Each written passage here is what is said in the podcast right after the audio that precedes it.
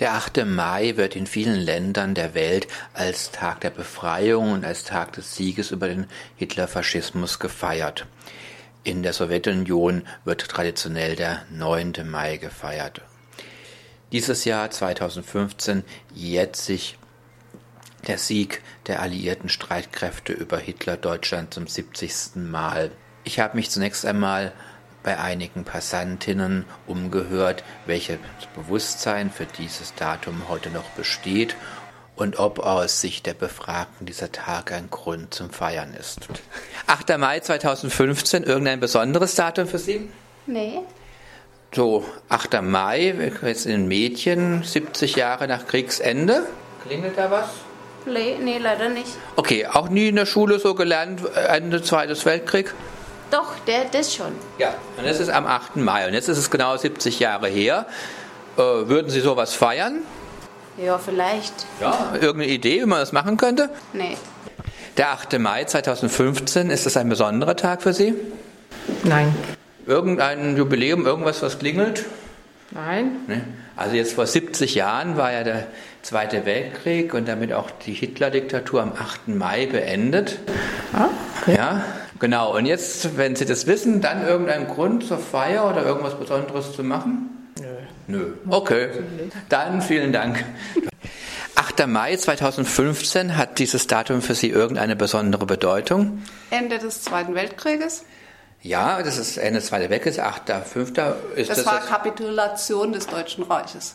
ist das irgendein innerer Wert für Sie oder ist das einfach nur jetzt geschichtliches Wissen? Also ja, immer geschichtliches Wissen, aber eigentlich natürlich schon innerer Wert, weil wenn das damals nicht so ausgegangen wäre, wären wir heute woanders.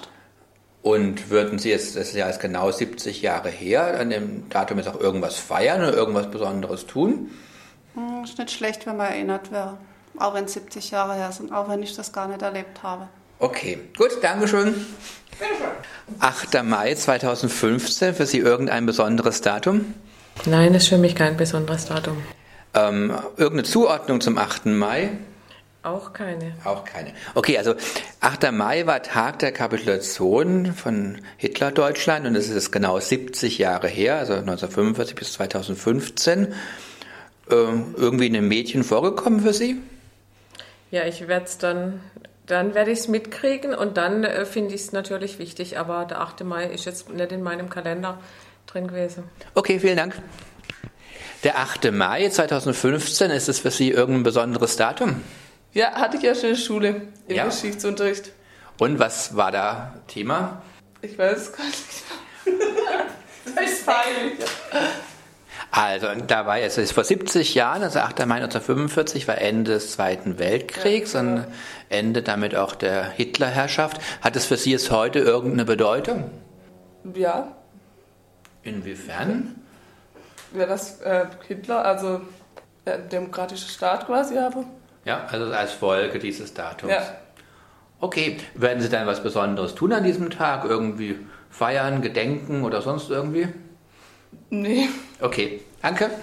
Wie die Befragung gezeigt hat, besteht zum 70. Jahrestag der Befreier vom Hitlerfaschismus offenbar nur teilweise ein Bewusstsein für den Inhalt und die Bedeutung dieses Datums. Daher zunächst eine Darstellung der geschichtlichen Fakten. Die unausweichliche militärische Niederlage von Nazi-Deutschland war spätestens im Januar 1945 allen Beteiligten und selbst den überzeugtesten Nazis klar. Doch erst die Schlacht um Berlin ab Mitte 1945, die zur Einnahme der Hauptstadt und zum Selbstmord Hitlers am 30. April 1945 führte, machte auf deutscher Seite den Weg in die Kapitulation frei. Admiral Dönitz, von Hitler zu seinem Nachfolger bestimmt, begann unmittelbar mit Verhandlungen mit den Westalliierten. Sein in der Tradition vorangegangener Versuche des Naziregimes, eine Teilkapitulation gegenüber den Westalliierten zu erreichen, scheiterte. Der amerikanische Oberkommandierende Eisenhower bestand auf der in Casablanca 1943 zwischen den Alliierten festgelegten bedingungslosen Kapitulation. In dieser Situation entschied Dönitz, dem Verhandlungsführer der deutschen Delegation Jodl, die bedingungslose Kapitulation zu erlauben. Das Dokument wurde am 7. Mai in Reims unterzeichnet und die Kapitulation sollte am 8. Mai 23 Uhr in Kraft treten. Stalin bestand darauf, dass die deutsche Führung nicht nur gegenüber den Westalliierten kapitulierte, sondern in gleicher Weise gegenüber der Sowjetunion. Daher wurde eine Kapitulationsurkunde der Nacht zum 9. Mai durch den Oberkommandierenden der Wehrmacht, Generaloberst Keitel in Berlin, unterzeichnet. Dies war auch deshalb bedeutsam, weil hierbei die obersten kommandierenden Offiziere unterzeichneten und nicht nur ein Verhandlungsführer im Generalsrang. Es sollte eine Wiederholung der Durchstoßlegende von 1918 vermieden werden, als nicht der Oberkommandierende Hindenburg, sondern nachrangige Personen die Kapitulation unterzeichnet hatten, was Hindenburg später erlaubte, die Durchstoßlegende zu erfinden. Welche Bedeutung hat und hatte der 8. Mai nun? Die Kapitulation bedeutet das Ende des Krieges in Europa und damit auch das Ende einer deutschen Gewaltherrschaft, die sich auf Militär- und Polizeikräfte stützend Millionen von Menschen getötet und ganze Städte, Landschaften und Kulturen zerstört hatte. Die bedingungslose Kapitulation hat den besiegten Nazimörderbanden ihre Waffen aus der Hand geschlagen und die Chance auf eine friedliche und freiheitliche Entwicklung in Europa ermöglicht den Umständen entsprechend dürfte die Mehrzahl der Deutschen den 8. Mai 1945 nicht als Befreiung erlebt haben. Der Sieg über den Hitlerfaschismus erforderte, die Nazis und ihre Millionen von Helfern und Unterstützern zu besiegen. Dieser schmerzvolle, gewaltsame und mit Tod und Zerstörung einhergehende Vorgang konnte von der deutschen Mehrheitsbevölkerung 1945 schwerlich als Befreiung wahrgenommen werden. Davon abgesehen soll klargestellt werden, die Alliierten rangen Nazi-Deutschland nicht unter Inkaufnahme Millionen eigener Opfer nieder, um die Deutschen zu befreien, sie wollten die Welt von den faschistischen deutschen Mördern und Räubern befreien. In allen europäischen Nachbarländern war und ist der 8. Mai das Datum des Sieges über den Aggressor, die Befreiung von Unterdrückung, Ausbeutung, Massen- und Völkermord. Das Tätervolk, oder besser formuliert die Tätergesellschaft, tat sich schwer, in diesem Datum einen Grund zum Feiern zu sehen. Positiv wurde in der bundesrepublikanischen Bewältigung nur auf die Tatsache des Kriegsendes Bezug genommen, als ob der Krieg wie eine plötzliche, unerklärliche Krankheit über das Land gekommen sei und man nun froh sei, dass er zu Ende ist.